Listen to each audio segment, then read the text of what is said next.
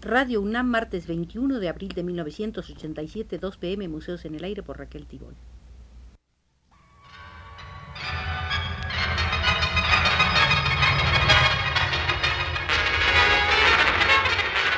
Radio UNAM presenta Museos en el Aire. Un programa a cargo de Raquel Tibol, quien queda con ustedes. Es esta la segunda visita al Museo de Antoni Tapies, el conocido artista catalán que ahora cuenta con 63 años de edad. Comenzaremos viendo algunos antecedentes familiares. Nos guiará el crítico de arte Alexandre Sirisi.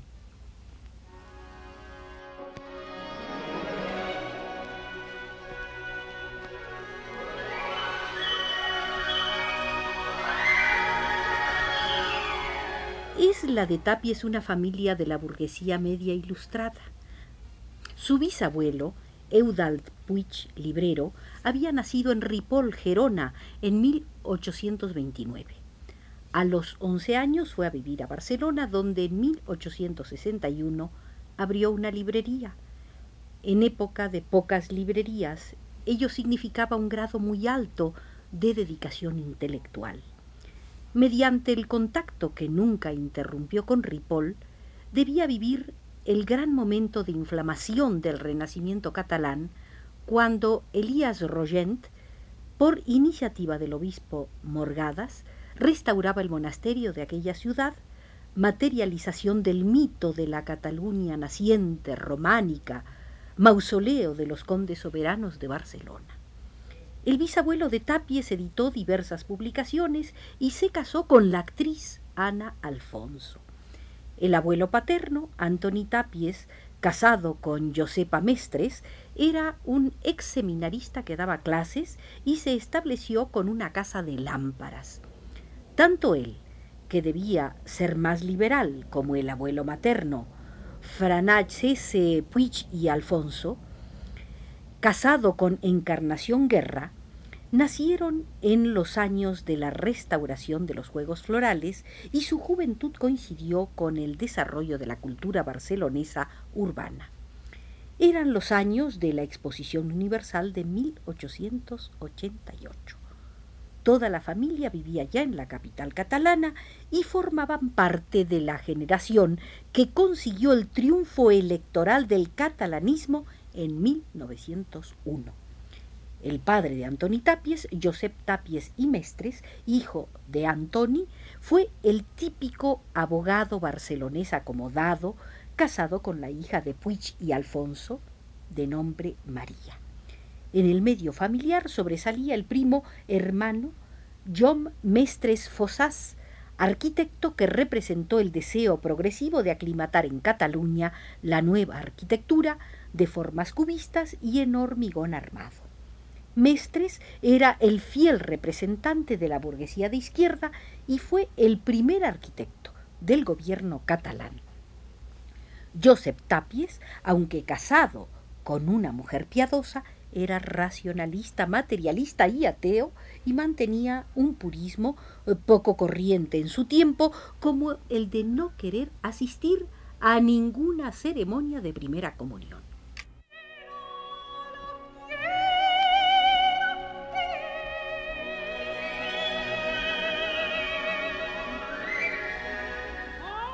La madre, pese al origen familiar que la hacía más fiel a las tradiciones, tenía un espíritu fuertemente renovador que se revela en su gusto por los cambios de domicilio, así como en el gusto por el continuo cambio de las habitaciones de la casa, la adquisición de nuevos mobiliarios y la continua venta de muebles viejos. Josep, que no tenía sensibilidad para el arte plástico, era en cambio un enamorado de la poesía y de la música. Era un ferviente wagneriano. Antoni es el segundo de cuatro hermanos. María Josepa la mayor y después Enrich y María de los Ángeles. Antoni nació en el año de la instauración de la dictadura de Primo de Rivera en 1923.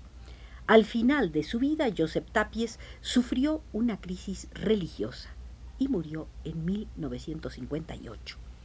Negativos son los recuerdos de Tapies sobre su educación infantil. Las monjas de Loreto le producían terror. Hacían caminar a los niños persiguiéndoles con una chasca que producía la sensación de que iba a pellizcar. Para predicar la virtud, las monjas tenían un cojín de terciopelo rojo en forma de corazón que representaba al Sagrado Corazón de Jesús, totalmente atiborrado de agujas clavadas que representaban los pecados. Los niños debían ir procesionalmente a arrancar aguja por aguja como símbolo de las buenas obras. Obsesionado por aquella práctica, en su casa, en la sala de costura de su madre, Anthony Tapies jugaba a clavar y desclavar agujas en los pequeños cojines colgantes de terciopelo con toda la emoción de un juego infantil sadomasoquista. La guerra de España lo pilló cuando tenía doce años. El 19 de julio de 1936 estaban en Puigcerdá con su familia en plenas vacaciones. Durante un mes estuvieron separados de su padre, que se hallaba en Barcelona, a donde no se atrevían a ir. Después bajaron a la capital en un tren de las brigadas internacionales. Tapies tiene recuerdos terribles de la guerra. Un bombardeo cayó muy cerca cuando trabajaba en el despacho de su padre en la Generalitat. Otros días las bombas destruyeron la librería del abuelo Puig y Alfonso en el mismo barrio, la casa natal de la calle Canuda y el piso del abuelo en la calle de los Arcos. Cuando cayó esta última bomba, el abuelo y las tías se refugiaron en su casa a la que llegaron ensangrentados por las heridas causadas por la rotura de cristales. Pero para Antoni Tapies el recuerdo más punzante es haber visto llorar de hambre a su madre.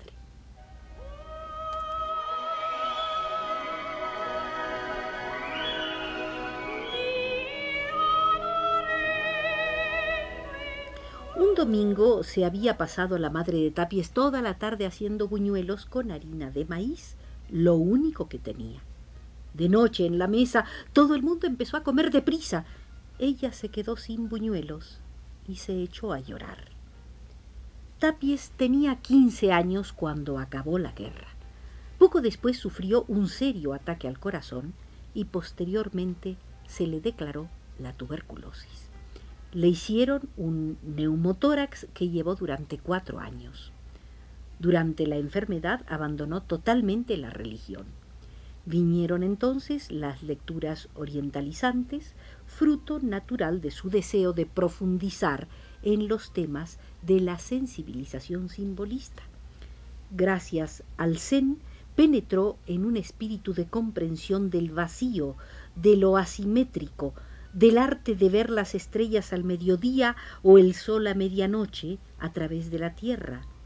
El misterio zen ligaba con su mentalidad que sin la base emotiva de la religiosidad de la infancia, pronto le hizo sentir lo que él llama el misticismo naturalista, una vocación por el misterio y por la comunicación misteriosa de las cosas sin necesidad de creer en factores sobrenaturales. La actividad artística de Tapies se manifestó desde niño, en forma de una aptitud y un interés por las cosas, de una parte, y de un cierto conocimiento del arte a través de diversas publicaciones catalanas, especialmente de las hermosas portadas en color que reproducían obras de los pintores catalanes contemporáneos. Le gustaba hacer retratos.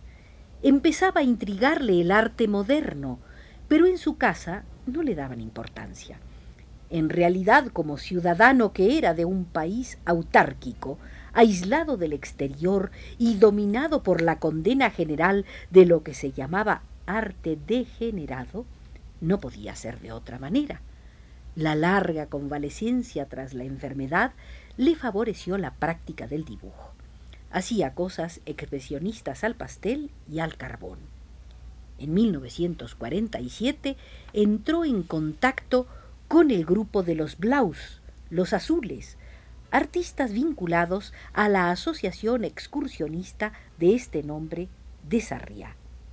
Allí se reunían, como en una catacumba, un grupo de muchachos inquietos.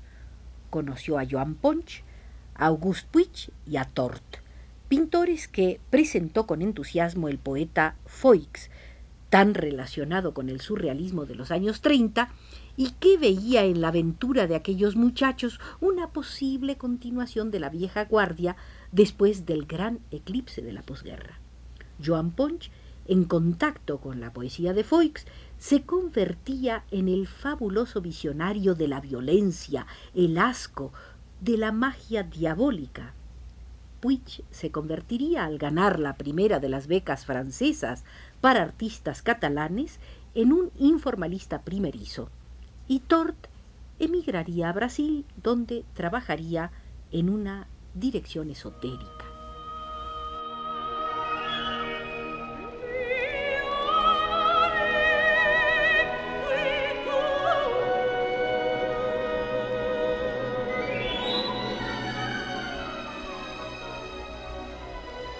Entre los Blaus también había un joven poeta sorprendente, Joan Brosa, que gracias a Foix había abandonado el viejo verdaguerismo tradicional por una nueva poesía en la que las frases extraídas del gusto popular y montadas de insólita manera producían un efecto de prestidigitación lleno de sentidos ambiguamente polivalentes como un misterio desmitificado y una ironía emotiva.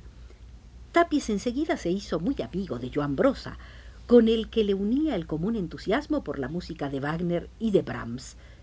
Como su casa era la única en la que había libros y tocadiscos, allí se reunían todos.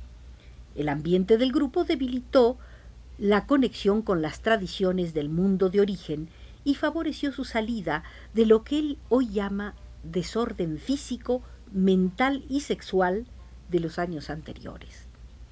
Aún no estaba bien determinada para Tapies la vocación expresiva y al mismo tiempo que dibujaba, escribía poemas, ensayos y mantenía un diario literario íntimo. Obsesionado por la idea de conectar con la vieja vanguardia de antes de la guerra, tuvo interés en conocer a Joan Miró, Joan Prats le consiguió la posibilidad de visitarlo en el estudio del pasaje del crédito. La visita significó para Tapies un verdadero descubrimiento. Comenzó a leer asiduamente la revista Minotauro y los Cahiers d'Art. Empezó a considerarse como un surrealista, situado ante la sociedad como una especie de poeta maldito. En 1948 vendió por primera vez un cuadro por 500 pesetas. En el otoño de 1951 participó en la exposición retrospectiva del grupo Dawalset, cuya revista se comenzó a editar en 1948. El texto del catálogo para la sala Caralt hablaba de las conquistas plásticas y poéticas, poniendo en relieve la superioridad del grupo. Pero la policía clausuró la exposición porque el grupo no hizo caso de la orden de retirar el nombre de Dawalset, que de hecho era el de una publicación clandestina en catalán que no tenía permiso ni pasaba por la censura. Después de esto, el grupo ya no mantuvo las relaciones internas y el Dawalset fue una colección publicada bajo la única responsabilidad de Tarrats.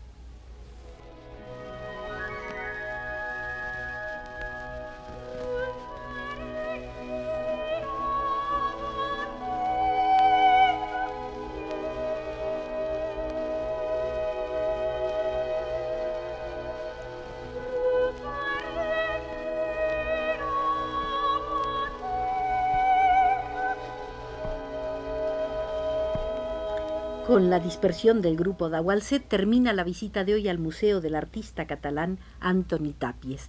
Agradezco a Alexandre Sirisi nos haya guiado y a Arturo Garro la conducción desde los controles.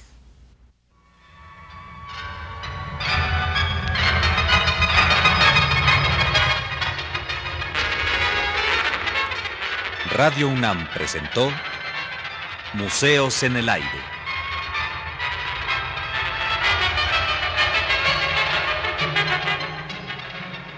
Un programa de Raquel Tibol.